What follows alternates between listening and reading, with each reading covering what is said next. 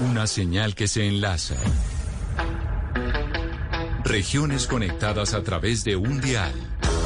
A partir de este momento, Oscar Montes, Ana Cristina Restrepo, Hugo Mario Palomar, Valeria Santos, Gonzalo Lázari y Camila Zuluaga analizan y debaten el tema del día. El tema del día. Colombia está al aire.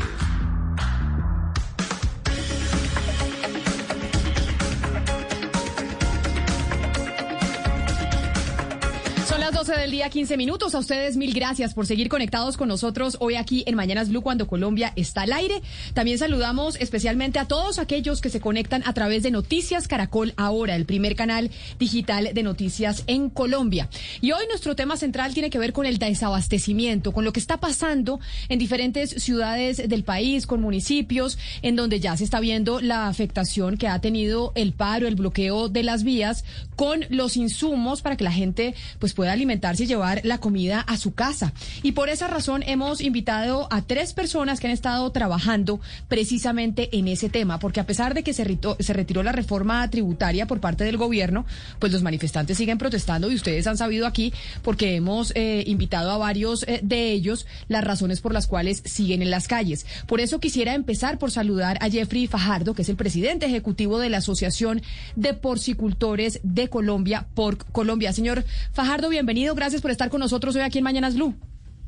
Gracias, Camila. Buenos días para todos los oyentes. Un saludo cordial. Y saludándolo, yo sí tendría que preguntarle, señor Fajardo, ¿cuál es ese balance que deja el fallido trámite de la reforma a la justicia, a la reforma eh, tributaria? Y es, ¿qué, ¿qué es lo que pasa en el sector de los alimentos que ya el ciudadano de a pie lo está sintiendo por esa reforma tributaria que básicamente le tocó al gobierno retirarla? Pues básicamente lo que está pasando en este momento es que desde la semana pasada eh, hay lugares en el país que están básicamente fuera de control especialmente el Valle del Cauca y el eje cafetero en este momento están pasando probablemente las horas más críticas de su historia. Eh, si ustedes pueden imaginarse la ciudad de Cali absolutamente eh, colapsada, cómo serán las zonas rurales en donde estamos viviendo todos los días con más frecuencia saqueos. Hoy tuvimos eh, en el municipio de Miranda, Cauca, un gravísimo saqueo a una de las granjas porcícolas. Fue invadida por 200 personas que entraron a saquear la granja eh, y la respuesta eh, por parte de las autoridades, pues eh, se percibía desbordándose en las circunstancias eh, que se presentaron y no se ha podido tomar control de nuevo de esa granja. Estamos en una situación muy crítica porque eso que estamos viviendo en Miranda Cauca se está tristemente replicando por el departamento del Valle de Cauca, poniendo en, riesgo a toda nuestra porcicultura colombiana, la vida de nuestros porcicultores, de nuestros veterinarios o técnicos en la granja. Es una situación muy crítica. Déjeme, yo lo interrumpo y le pregunto por cifras. En Colombia, ¿cuál es el porcentaje de la población que consume carne de cerdo? Y en medio entonces de, de, lo que estamos viviendo del bloqueo de las vías, ¿cuánta gente se está viendo afectada por la falta de carne de cerdo que no puede llegar a los supermercados, a las tiendas de barrio, etcétera, etcétera, por cuenta de los, de los bloqueos que estamos experimentando en el país? El consumo de carne de cerdo se presenta en más del 90% de la población colombiana que consume proteína, eh, obviamente en cantidades diferentes dependiendo de las condiciones económicas. Las personas con mejores ingresos tienen acceso, por supuesto, a, a mayores cantidades de proteína, pero llegamos a un consumo per cápita de 11 kilos por persona al año el año pasado. Entonces, esto es una afectación que básicamente afecta a todo el país. Eh, hoy estamos viendo una afectación de cerca del 50% de la capacidad productiva en porcicultura del país afectada por cuenta de la parálisis que estamos viviendo. Ahora quiero saludar a Jorge Bedoya, quien es el presidente de la Sociedad de Agricultores de Colombia, SAC. Doctor Bedoya, bienvenido. Gracias por eh, sumarse a este panel el día de hoy. Gracias por estar aquí en Mañanas Blue. Camila, un saludo muy especial. Estábamos, eh, ahí estamos con el doctor Fajardo que habla pues básicamente del sector eh, porcicultor, pero usted pues también conoce la realidad de todo el sector agrícola. ¿Cuál ha sido la afectación de estos días eh, de paro nacional y de bloqueo de las vías y de falta de negociación para el abastecimiento de alimentos alrededor del país? Pues mira, Camila, lo que está ocurriendo es que las personas que están bloqueando las carreteras y quienes han ordenado los bloqueos realmente están atentando contra la seguridad alimentaria de los colombianos, porque es que el efecto es en todo el territorio colombiano. El Valle del Cauca, que ustedes lo han comentado muchísimo, de ahí sale el 20% de la producción de proteína animal, al menos de pollo y huevo, también una gran cantidad de producción de leche de la cuenca del Valle del Cauca, el departamento Cauca y Nariño. Pero por el otro lado también tenemos en el eje cafetero la preocupación con lo que está pasando con los cítricos, con el café, con el aguacate. Si nos vamos al departamento del Magdalena, tenemos problemas con el mango y otras frutas tropicales. Si usted se va para el departamento del Meta, tenemos problemas con la producción de pollo, de cerdo y de algunas frutas que salen hacia el corredor vial que conduce a la ciudad de Bogotá. Y en Cundinamarca y Boyacá, en Boyacá, perdón, tiene usted la preocupación de los exportadores de arándanos, de los de flores, sin duda de los lecheros que son tan importantes para abastecer la capital de la República. Y obviamente el departamento de Santander con producción de mora, producción de cacao. Entonces, la síntesis que yo le digo es cualquier corredor vial que esté hoy afectado por los bloqueos genera dos efectos. Primero, la imposibilidad que llegue la comida a la mesa de los colombianos de manera normal. Segundo, que como son productos perecederos, se empiezan a dañar en los camiones.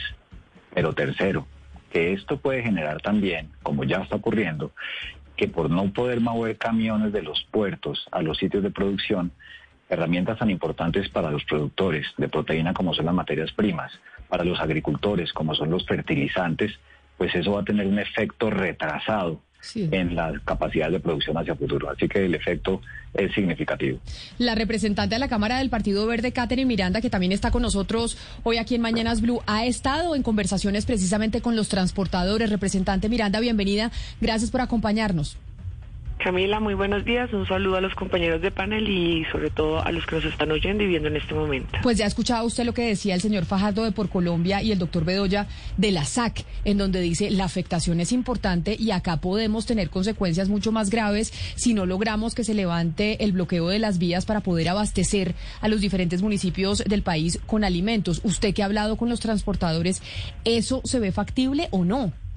Bueno, nosotros hemos venido en una serie de conversaciones de manera unilateral con muchos campesinos, con muchos transportadores que se han sumado al paro en estos momentos y hemos tratado no solamente por las condiciones ahorita frente a varios alimentos o frente a los huevos y todo lo que hemos visto eh, últimamente, sino también frente al tema de la crisis en la salud que estamos viendo, el tema de las vacunas, los retrasos, cómo no están dejando pasar muchas ambulancias y por fortuna eh, a hoy ya tenemos una vía libre frente a un corredor humanitario que permita el abastecimiento a las principales ciudades y que también permita todo este tema de carácter médico que estaba parado. Nosotros, eh, si bien desde la Alianza Verde apoyamos el paro, entendemos las justificaciones del por qué la gente hoy está en las calles, nosotros no podemos afectar, y ese ha sido el llamado que le hemos hecho a los transportadores, a los campesinos, no podemos afectar, digamos, el, el, el abastecimiento de los alimentos en las principales ciudades, donde claramente los principales damnificados van a ser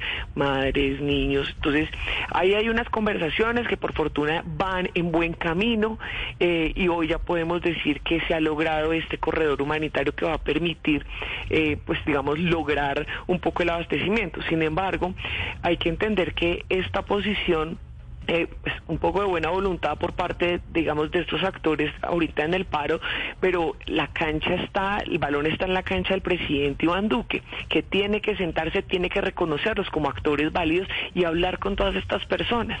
Esto no es un tema solamente de la tributaria, como usted lo decía al principio, es un tema ya de una explosión social que se venía cocinando desde antes de la pandemia y que es absolutamente necesario que se generen unas mesas de diálogo, pero vemos con poca voluntad al gobierno nacional. Haber nombrado a Ceballos como coordinador de estas mesas de diálogo también es un pésimo mensaje para la ciudadanía, para los diferentes sectores. Entonces creo que se tiene que mostrar un poco más de voluntad por parte del gobierno nacional, también por parte de los sectores que están ahorita, que hacen parte del paro y buscar realmente una solución a esto porque Bogotá, Colombia en general no va aguantar más y el desabastecimiento tarde o temprano se va a dar en las ciudades capitales. Eso, eso quería preguntarle, señor eh, Fajardo. ¿Cuándo estipulan ustedes que si siguen los bloqueos se va a dar un desabastecimiento, eh, desabastecimiento en las principales ciudades del país? ¿Por qué se lo digo? Porque nosotros hablamos ayer con el gerente de Corabastos y nos dijo, en este momento no hay desabastecimiento. Lo que hay es escasez en algunos productos, pero no podemos hablar de un desabastecimiento. Ustedes desde el sector agrícola calculan que en caso de que se vaya a dar, ¿cuándo sería? Mira, hoy estamos calculando que la afectación en términos generales del país ya llega en carne de cerdo al 55% de la capacidad productiva diaria, que es de 1.300 toneladas y están viéndose afectadas cerca de 720 toneladas. En ese sentido, ese es el panorama del país. Pero por supuesto que tenemos unas situaciones absolutamente críticas como en el eje cafetero y en el valle, en donde el desabastecimiento es casi total.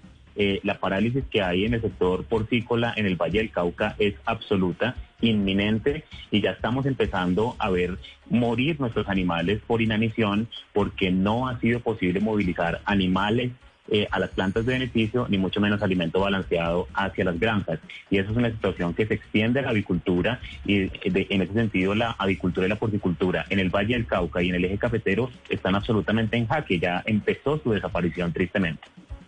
Señor Fajardo, pero si vamos a hablar de en términos normales, no solamente en el paro, en términos normales, eh, las granjas porcícolas, ¿ustedes qué tipo y el sector, qué tipo de protección o de cuidado, qué tipo de atención reciben del gobierno? No solamente ahora en esta coyuntura, en términos normales. Eh, la situación, digamos, de la porcicultura es que la porcicultura maneja un fondo para fiscal, que es un aporte que hacen los porcicultores de sus propios recursos, eh, que tiene un carácter para fiscal, pero ese sustento que conforma, digamos, toda la parafiscalidad porcícola es eh, el soporte sobre la base del cual se ha transformado toda la porcicultura colombiana. Es un fondo para fiscal que administra la Asociación por Colombia y eso es lo que nosotros manejamos, digamos, de recursos que tienen carácter público. Doctor Jorge Bedoya, eh, la ciudad de Cali completó ocho días bloqueada. Ayer se acordó con los simpatizantes del paro que están en los bloqueos de Sameco y Juanchito unos corredores humanitarios para el ingreso de camiones con alimentos. Sin embargo, esos corredores son intermitentes. Solamente ingresan camiones en algunos horarios y son muy pocos camiones. Las tiendas, las plazas y los supermercados están cada vez más desabastecidas. ¿Hasta cuánto podría aguantar Cali, una ciudad de más de 2.400.000 habitantes, eh, con esta situación? Pues mire, es que yo creo que el punto no es hasta cuándo puede aguantar. Aquí el punto es que le están limitando la posibilidad a la gente que acceda de manera normal a los alimentos. Jeffrey lo estaba diciendo. En Cali ya no se consigue el cerdo como que se conseguía antes, el huevo tampoco, pero el, el impacto de esto es posterior, porque puede que usted regularice el tránsito de alimentos hacia una ciudad, pero si los productores no tienen sus insumos, ¿qué va a pasar? Y mire lo que está ocurriendo también. Uno, en los bloqueos están vandalizando y robándose los productos de los camiones. Ayer me mandaron fotos de unos camiones en Candelaria allá en el Valle de Cauca, donde se robaron 18 mil huevos. Se metieron a granjas de pollo a robar los pollos vivos para salir a venderlos a 5 mil pesos las mismas personas que se los robaban.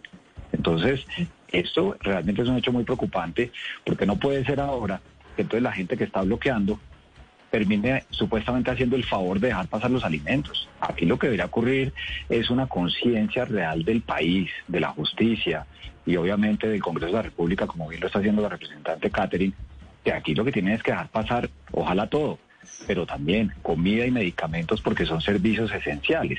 Entonces Cali seguramente ayer logran con uno de esos corredores que empiecen a ingresar productos a la ciudad pero es que no están pudiendo sacar los productos a otras ciudades del país, porque en el Valle del Cauca usted entenderá que por lo menos hay cuatro o cinco corredores que son absolutamente importantes para los productores de alimentos del suroccidente colombiano.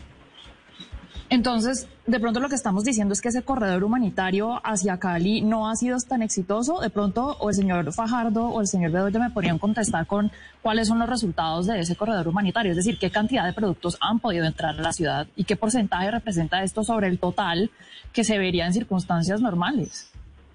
Pues mire, yo creo que esa respuesta se la puede dar el director de Cabaza. Pero lo que yo sí le puedo decir desde el punto de vista de la producción es que eso le resuelve parcialmente el problema a la ciudad, pero no resuelve el problema de quienes tienen que suplir la ciudad. Porque ¿de qué sirve que ahora el corredor que, que llega a la ciudad de Cali si usted no tiene la posibilidad de moverse entre Palmira, Tuluá y Buga para llevar el alimento a las granjas. O si usted no puede subir desde Santander de Quilichao para subir la papa que viene del departamento de Nariño. De tal manera que eh, eso indiscutiblemente puede ser positivo, pero aquí, para garantizar la seguridad alimentaria y que no se vulnere, y solo hablando de Cali, porque podríamos hablar del resto del país, pues evidentemente lo que se está cometiendo es un atentado contra la seguridad alimentaria de todos los ciudadanos de hoy y hacia adelante. Por eso el llamado que hemos hecho es, hombre, la gente que está en el paro, tienen que dejar pasar la comida, tienen que dejar pasar los insumos.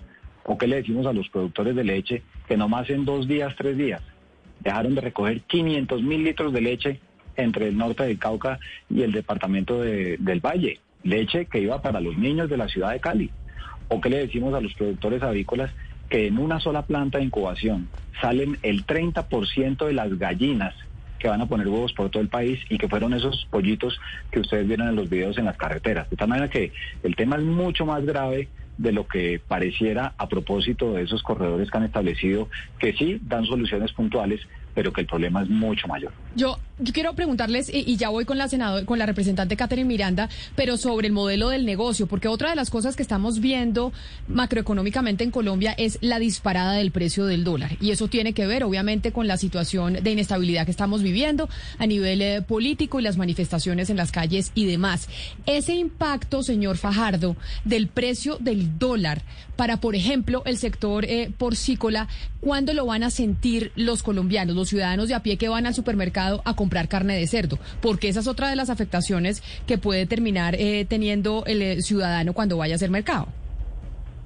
Sí, efectivamente, si nos situáramos unos días antes del inicio de esta crisis, la semana pasada, la situación ya estaba siendo crítica para los productores de proteína animal. ¿Por qué? Porque dependemos de las importaciones de granos, principalmente de Estados Unidos y del Mercosur, maíz, torta de soya, soya para la producción de alimento balanceado y estos productos, especialmente el maíz y la torta de soya, venían con unas disparadas de precios impresionantes. Entre agosto del año pasado y eh, el inicio del mes de abril, ya esos precios se habían disparado más de un 60%. Si a eso le sumamos la devaluación nominal del tipo de cambio que tú mencionas, pues estábamos ante una bomba de tiempo para la, para, la porcicultura y para la avicultura, que somos los principales eh, usuarios de esa materia prima para la producción de alimento balanceado. Entonces, si esa es una fotografía que podíamos tomar antes del inicio de, estas, eh, de estos bloqueos y manifestaciones, se pueden imaginar lo que va a pasar cuando esto pase. La devastación va a ser absoluta para esos sectores. Señor Fajardo, y si el problema es en Colombia, pues en el exterior peor. Y, y, hasta donde yo tengo entendido, nosotros eh, exportamos una buena cantidad de carne de cerdo. En ese caso, ¿cómo está el tema de las exportaciones hoy? No, nosotros todavía no tenemos exportaciones significativas. Desafortunadamente, estas condiciones de falta de competitividad, de depender de granos importados, de tener una estructura eh, de costo país tan altos, eh, eh, nos hace todavía con, digamos, ser un sector con grandes dificultades para poder convertirnos en un sector sistemáticamente exportador. Hemos venido abriendo algunos mercados pero nuestra capacidad todavía de penetrar esos mercados con contundencia eh, todavía eh, se sitúa en el mediano plazo. Pero entonces, representante Miranda, acá estamos viendo el diagnóstico de lo que ha generado pues el paro nacional y los bloqueos y lo que estamos viviendo en el país en torno al desabastecimiento y pues a la escasez de alimentos que se pueden estar presentando en algunos sitios, como por ejemplo en Popayán, en el departamento del Cauca. Usted dice, yo he hablado con los campesinos, he hablado con los transportadores, se están generando corredores humanitarios, pero puede que eso no sea suficiente. El panorama se ve a que cuando o qué tiene que pasar para que se levanten por lo menos los bloqueos de las vías principales que transporte que permiten el tráfico de los de los alimentos. Camila, mire, lamentablemente lo que hemos visto en los últimos días con el presidente Iván Duque es que se ha sentado con los mismos, se ha sentado con los partidos políticos tradicionales, se ha sentado con los gremios, de verdad no ha habido una escucha real a la ciudadanía y eso es absolutamente claro y absolutamente evidente. Dos, eh, tenemos un presidente que en el día llama al diálogo, que en el día busca concertaciones, pero que en la noche es una represión absoluta contra los jóvenes y contra los manifestantes.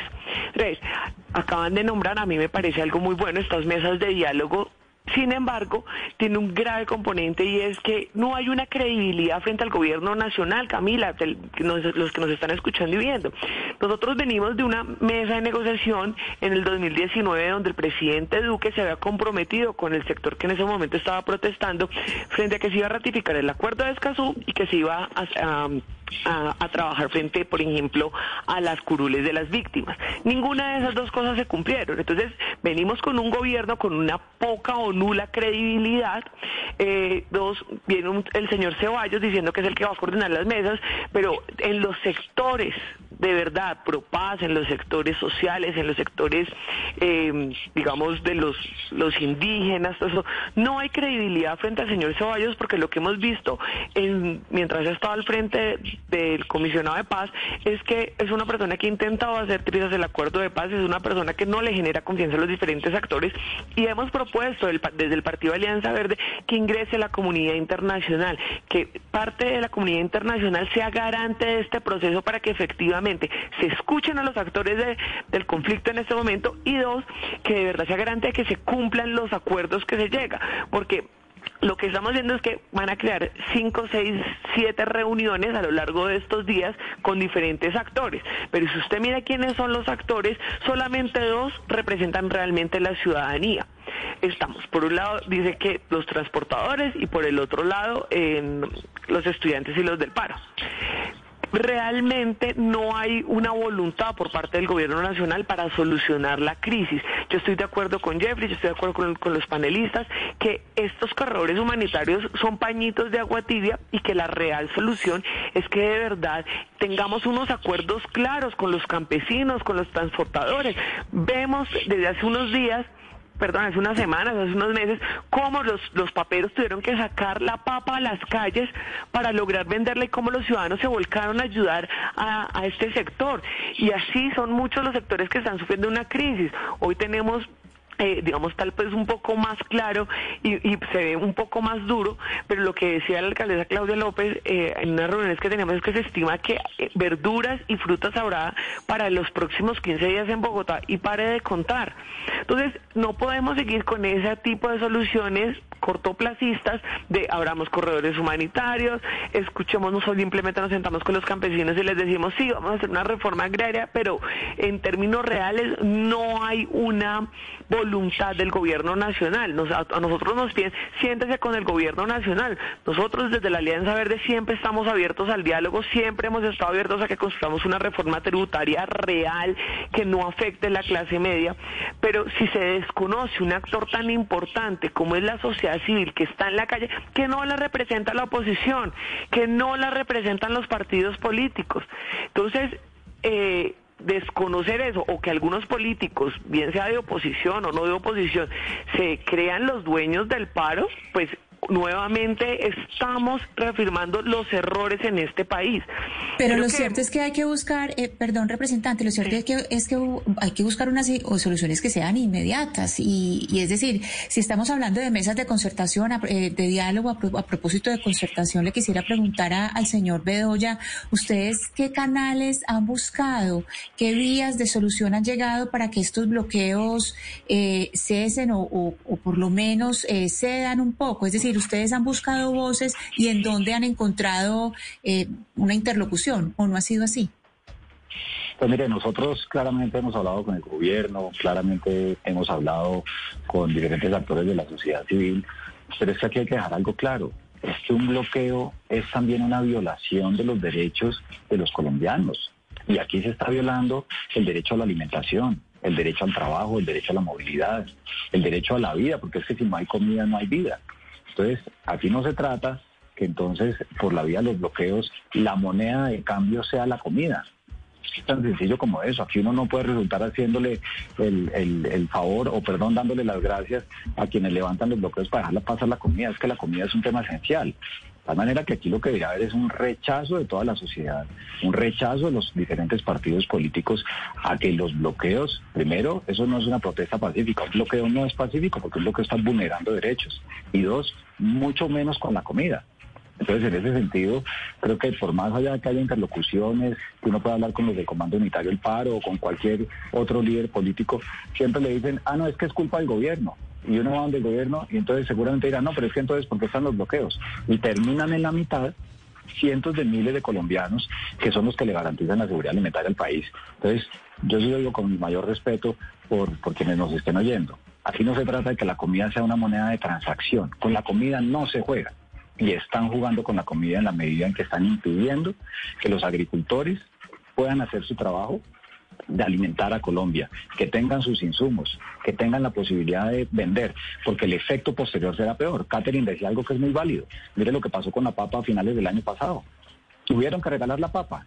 ¿Qué pasó? Muchos productores hasta ahorita están levantando cabeza. ¿Y ahora qué ocurre? Los productores de Nariño no pueden sacar la papa porque no pueden llegar ni siquiera a Cabaza. Entonces, ¿al caído caerle?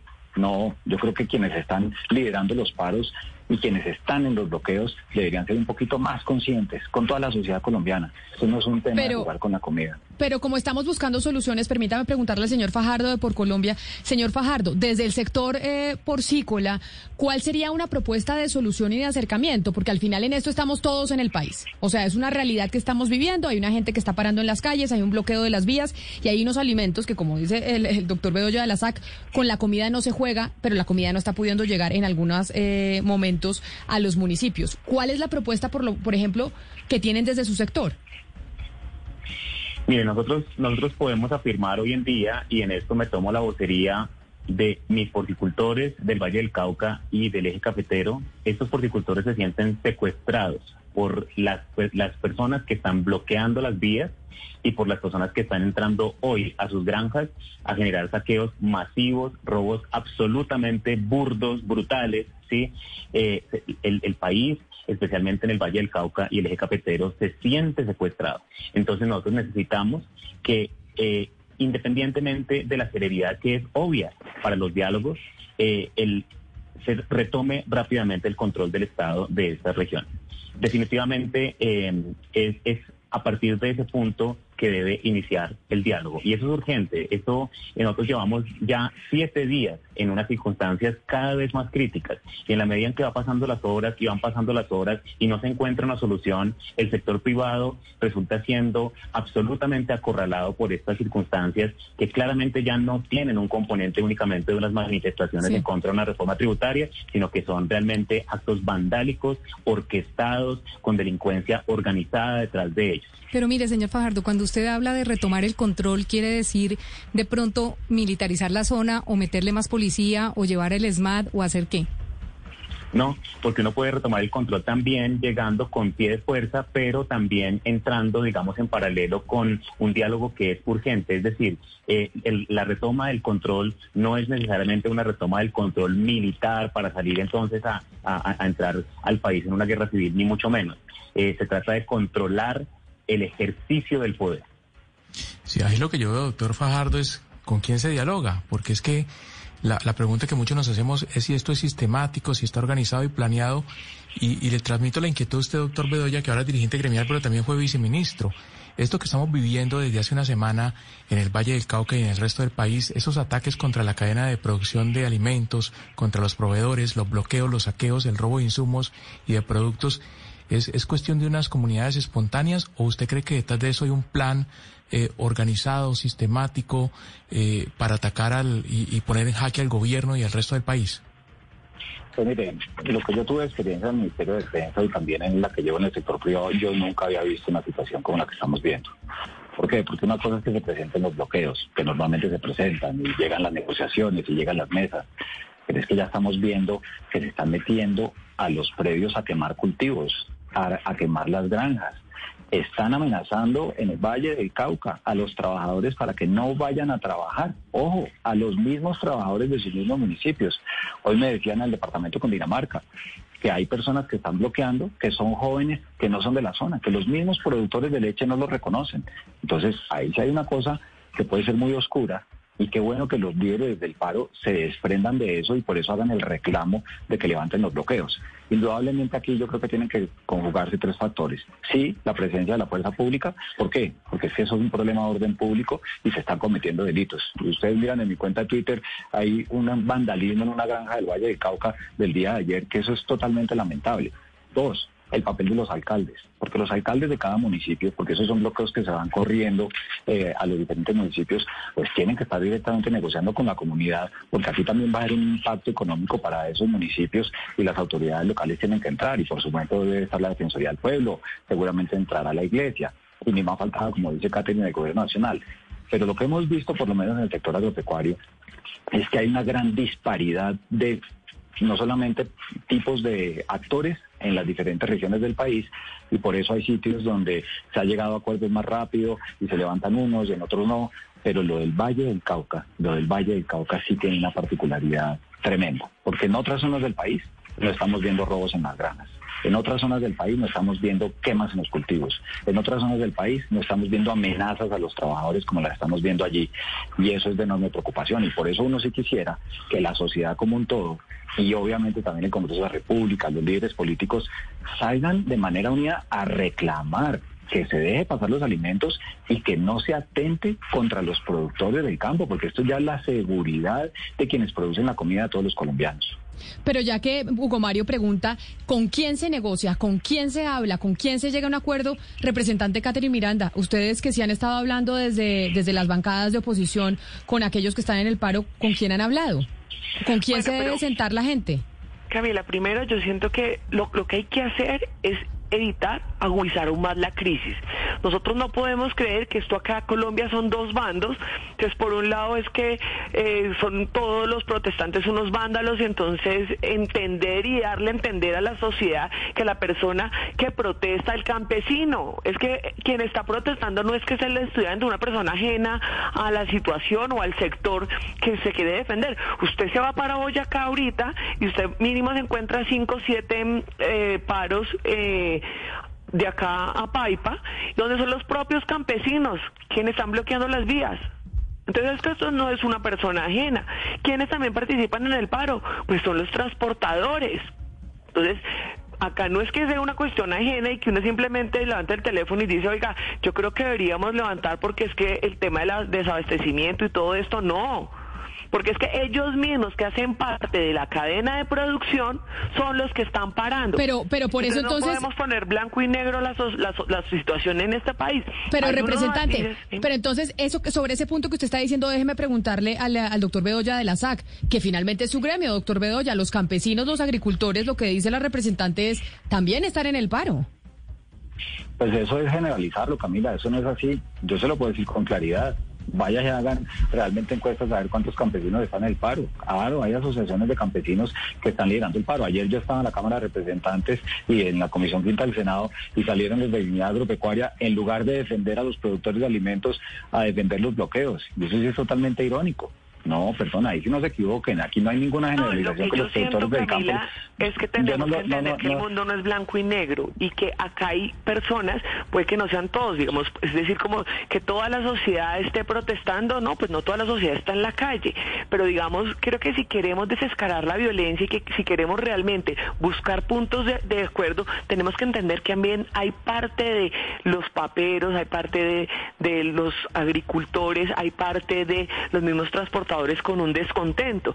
Lo que yo he planteado desde el Congreso es, primero, hay que reconocer la situación de vandalismo por un lado, porque uno no puede mirar para otro lado cuando, eh, digamos, parte de los ciudadanos puede que sí cometen actos vandálicos, pero también tenemos que mirar las violaciones de derechos humanos por parte de la policía eh, en las calles en este momento. Dos, tenemos que mirar realmente si queremos un acuerdo, si queremos una gran mesa de diálogo, pero con soluciones reales, tenemos que primero plantear quiénes van a ser los actores que están invitados en esa gran mesa. Acá hay un desconocimiento por parte del gobierno nacional enorme frente a quienes deberían estar sentados. Llevamos cuántos días de paro y el gobierno nacional solamente se ha sentado con los gremios y con los partidos políticos tradicionales. Allí estamos fallando. Otro que estamos fallando, ¿cómo podemos poner al doctor Ceballos? Con grandes cuestionamientos frente a cómo ha liderado la implementación del acuerdo de paz, liderar esta mesa de diálogo. ¿Por qué no invitamos a la comunidad internacional para que de verdad nos ayude a solucionar y que de verdad esos acuerdos que se van a lograr, yo sé que se van a lograr, eh, sean cumplidos? Nosotros creo que no podemos empezar que un bando contra el otro, sino tenemos que de verdad buscar soluciones a esta crisis. Y la solución no es simplemente con que vaya el Partido Verde y se siente o la oposición se siente con el gobierno, sino que el gobierno escuche los reclamos legítimos de la ciudadanía. Hoy en día uno se queja mucho por el tema de que... Representante, eh, es que perdóname yo la interrumpa, perdóname que la interrumpa, pero es que aquí nadie está diciendo, por ejemplo, que no se deben analizar o rechazar los abusos de la policía y creo que lo hemos hecho mucho los periodistas, la ciudadanía además. Está bien que no podemos distinguir blanco y negro y que no se puede estigmatizar a las personas que están allá. Pero lo verdad es que aquí están pasándose como la papa caliente entre manos y manos, porque nadie sabe exactamente quiénes son los que están bloqueando las vías y por qué razón hay que bloquearlas. Es que están amenazando la seguridad alimentaria de los colombianos. Es decir, y si nos vamos a sentar a negociar, pues entonces tenemos que tener eso claro. La comunidad internacional, como usted dice, tiene que tener eso claro. ¿Quiénes son, qué quieren y por qué lo hacen? Mira, hay un ejemplo muy muy bonito que lo hace Macron cuando hubo todas estas movilizaciones y, hay varios ejemplos a nivel internacional porque hay una gran duda y tú la planteas muy bien es ¿con quién nos sentamos? ¿Quién lidera el paro? quién de verdad representa esa ciudadanía, que claramente no es la posición de los partidos políticos.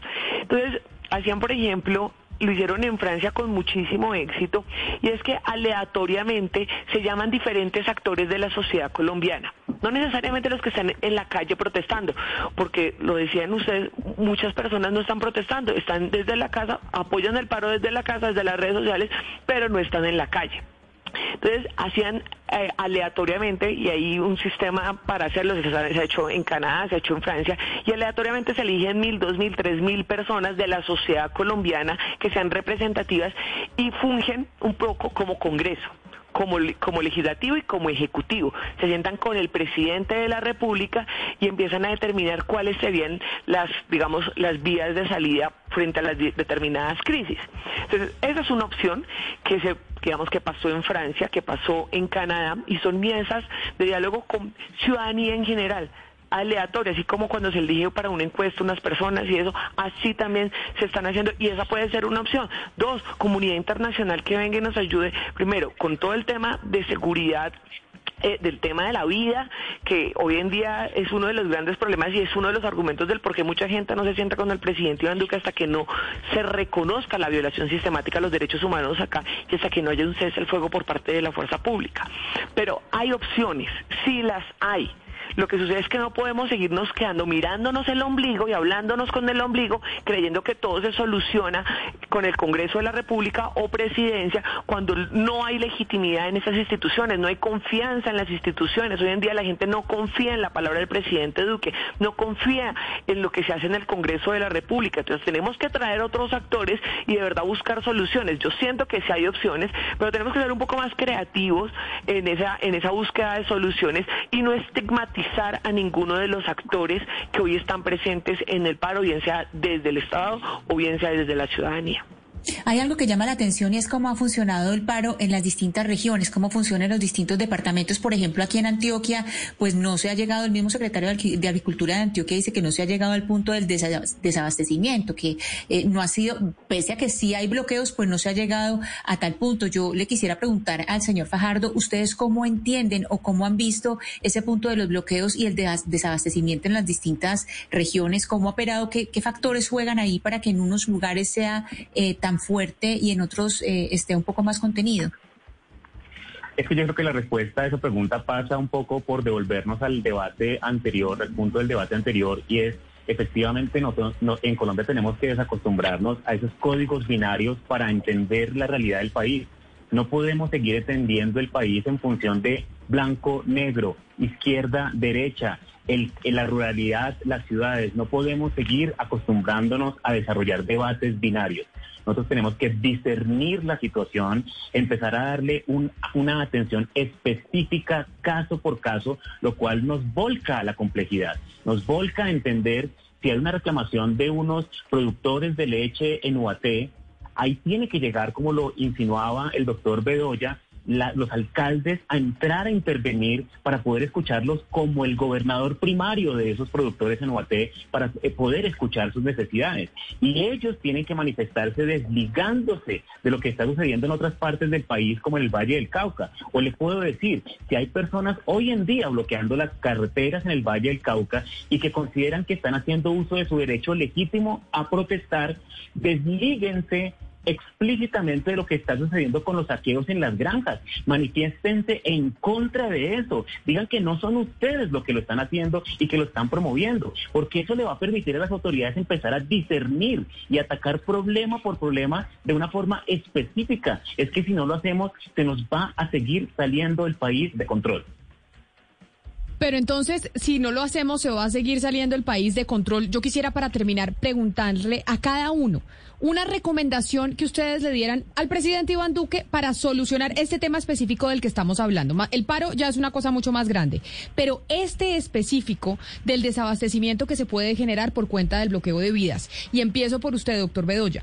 ¿Cuál, si usted tuviera la capacidad de decirle, oiga, presidente, esto es lo que hay que hacer para que no afectemos más el sector agropecuario, para que no afectemos más el abastecimiento de alimentos para los ciudadanos, porque con la comida no se juega, ¿cuál sería?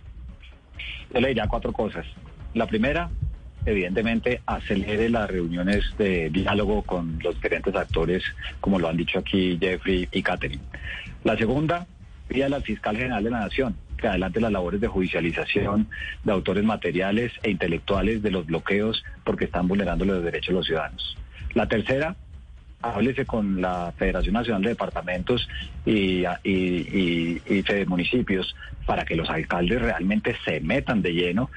Y la cuarta, pues obviamente, háblese con la Procuradora General de la Nación, porque aquí yo creo que también puede haber unas funciones específicas para que los mandatarios locales se metan de lleno en eso. Y finalmente, Camila, yo sé que a muchos no les gusta, pero indudablemente aquí tiene que estar la presencia de la fuerza pública, porque lo que está pasando es que se están cometiendo delitos, no solamente en los bloqueos, sino también en el robo de las eh, granjas, las quemas de los cultivos, las amenazas a los que quieren ir a trabajar. Es que uno oírle los testimonios a la gente que dice que no podemos ir a la planta procesadora de leche porque nos están amenazando a nosotros y a nuestras familias. Por el amor de Dios, eso no puede ocurrir en una democracia como la nuestra, más allá de las diferencias políticas y sobre todo aquí están jugando con la alimentación de los colombianos. Muchas gracias, doctor Bedoya. Doctor Fajardo, la misma pregunta para usted. ¿Cuál sería la recomendación desde el sector eh, porcícola para el presidente en medio de esta situación para que se pueda solventar lo que está pasando con, eh, con los alimentos en Colombia? Yo diría al presidente Duque, el diálogo es hoy, no puede ser el lunes, el diálogo tiene que empezar hoy mismo y la toma del Estado, la recuperación de los territorios por parte del Estado tiene que ser hoy mismo. No podemos seguir perdiendo horas absolutamente valiosas y vitales para, la, para la alimentación de los colombianos y la vida de la gente en la ruralidad. Gracias, doctor Fajardo. El diálogo tiene que ser hoy y ese es un mensaje reiterativo que le han hecho al presidente Duque desde diferentes sectores. Y representante Catherine Miranda, ¿cuál sería esa recomendación que usted le haría al gobierno para poder solucionar por lo menos el tema de los alimentos que es primordial para la ciudadanía? Porque acá nos escriben desde Cali que ya hay desabastecimiento en los supermercados y en Popayán igual. ¿Cuál sería su recomendación? En mi casa hay un dicho y es que para eso uno Dios le hizo dos orejas y una sola boca. Y es escuche, escuche presidente, escuche realmente las necesidades de este país, siéntese. Una persona no es más fuerte, Camila, porque grite más, porque mande más SMAT o porque tenga camiones de contradisturbios. Una persona es más fuerte cuando escucha el argumento del otro y cuando es capaz de llegar a consensos y a cambiar su propio argumento ante otro buen argumento. Lo importante es escuchar, el diálogo es absolutamente necesario. La ciudadanía no va a cambiar y no va a parar porque le manden el ESMAD o porque los maten por la noche. La ciudadanía hoy en día ya está en un punto de no retorno y si el presidente Duque no tiene la grandeza y la fortaleza de escuchar a quien piensa diferente, esto no va a acabar por más corredores humanitarios o por más SMAT que les metan. Son Jeffrey Fajardo, presidente ejecutivo de la Asociación de Porcicultores de Colombia, por Colombia, Jorge Enrique Bedoya, presidente de la Sociedad de Agricultores de Colombia, SAC, y la representante a la Cámara por el Partido Verde, Catherine Miranda, quienes, quienes nos acompañaban hoy aquí hablando precisamente de la situación de los alimentos en nuestro país. ¿Cuáles son los efectos que está teniendo en el sector agrícola el paro nacional y el bloqueo de las vías? ¿Cómo podemos lograr que no vayamos a llegar a tener un desabastecimiento en las principales ciudades y municipios de Colombia? Esa es la gran pregunta y creo que con el mensaje que nos quedamos es el diálogo es ya No se puede esperar dos, tres, cuatro días porque el desabastecimiento y la comida pues no da espera porque como decía el doctor Bedoya, con la comida no se juega. A ustedes mil gracias, a nuestros invitados gracias por haber estado aquí con nosotros hoy en Mañanas Blue, a quienes se conectaron a través de Facebook Live y a quienes se conectan también en Noticias Caracol ahora a través de YouTube. Gracias por haber estado aquí con nosotros hablando de la realidad nacional hoy que tiene que ver con el paro y con el desabastecimiento.